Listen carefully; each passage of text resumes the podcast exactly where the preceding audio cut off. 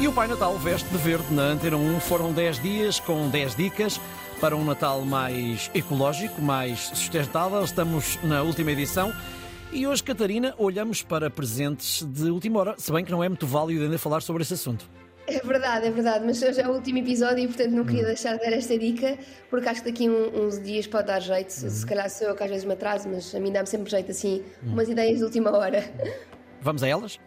Então, hoje vamos falar de uh, ideias de presentes para certo. quando chegamos a dia 23, está a chover, estamos a ver uma chávena de chá em casa, olhamos pela janela e pensamos: e agora? Não tenho presentes, não vou enfiar em algum sítio cheio de gente, certo. a fazer compras por impulso, e como é que eu resolvo? E como é que resolves? Okay.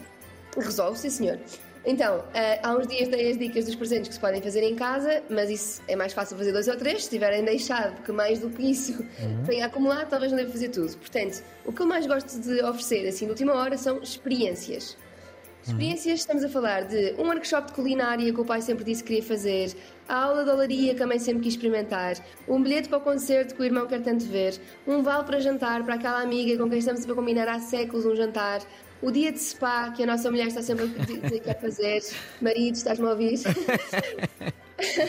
A ideia é que quando oferecemos experiências, oferecemos um presente memorável e que rende pelo menos uma boa conversa sobre como é que correu. Ah, não há dúvidas. Sei, é, eu também acho sempre que é, é muito bom a pessoa depois poder dizer como é que foi hum. e pontos extra para essa experiência envolver tempo de qualidade entre quem oferece e quem recebe. Por exemplo, a minha mãe gosta muito de ir ao teatro, mas melhor do que eu oferecer um voucher para ela ir é mesmo eu ir com ela ao teatro, porque sei que ela vai gostar da minha companhia. E é verdade, sim. Um, esta dica também vale para os mais pequeninos.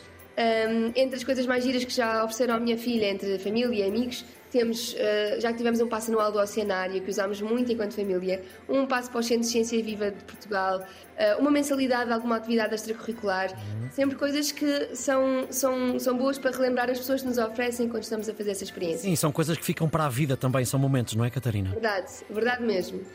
Um, e um, se quem está a ouvir está com dificuldade a, a, a, encontrar ideias para a cara metade, eu deixo aquilo que eu e o João fazemos sempre um ao outro Natal, que é tempo qualidade a dois e geralmente marcamos os dois um fim de semana o nosso presente de Natal um para o outro, em algum hotel rural, algum sítio onde gostássemos de ir ver, e é um presente que é mais memorável do que outro que compremos um ao outro, uh, só porque sim, só porque o outro precisa de meias. Um, então Oferecer essas experiências ajuda muito a acabar com este consumo excessivo de coisas e mais coisas, evitar as filas, porque praticamente tudo pode ser comprado online e aqui é, é a questão da última hora. É que em casa, à última hora, conseguimos oferecer experiências. Hum, meias, meias, essa, meias, meias, essa, essa prenda uh, muito típica de Natal. Bom. Catarina, foram 10 dias contigo, foram 10 dias, 10 dicas para um Natal mais sustentável. Bom, resta despedir-me e já agora desejar também um Feliz Natal. Obrigada e desejar também que o Pai Natal seja um bocadinho mais verde por esse lado, porque afinal o São Nicolau vestia verde, nós é que o tornámos um bocadinho mais vermelho. Verde, dizes tu, dirão outros, verde e generoso, vá.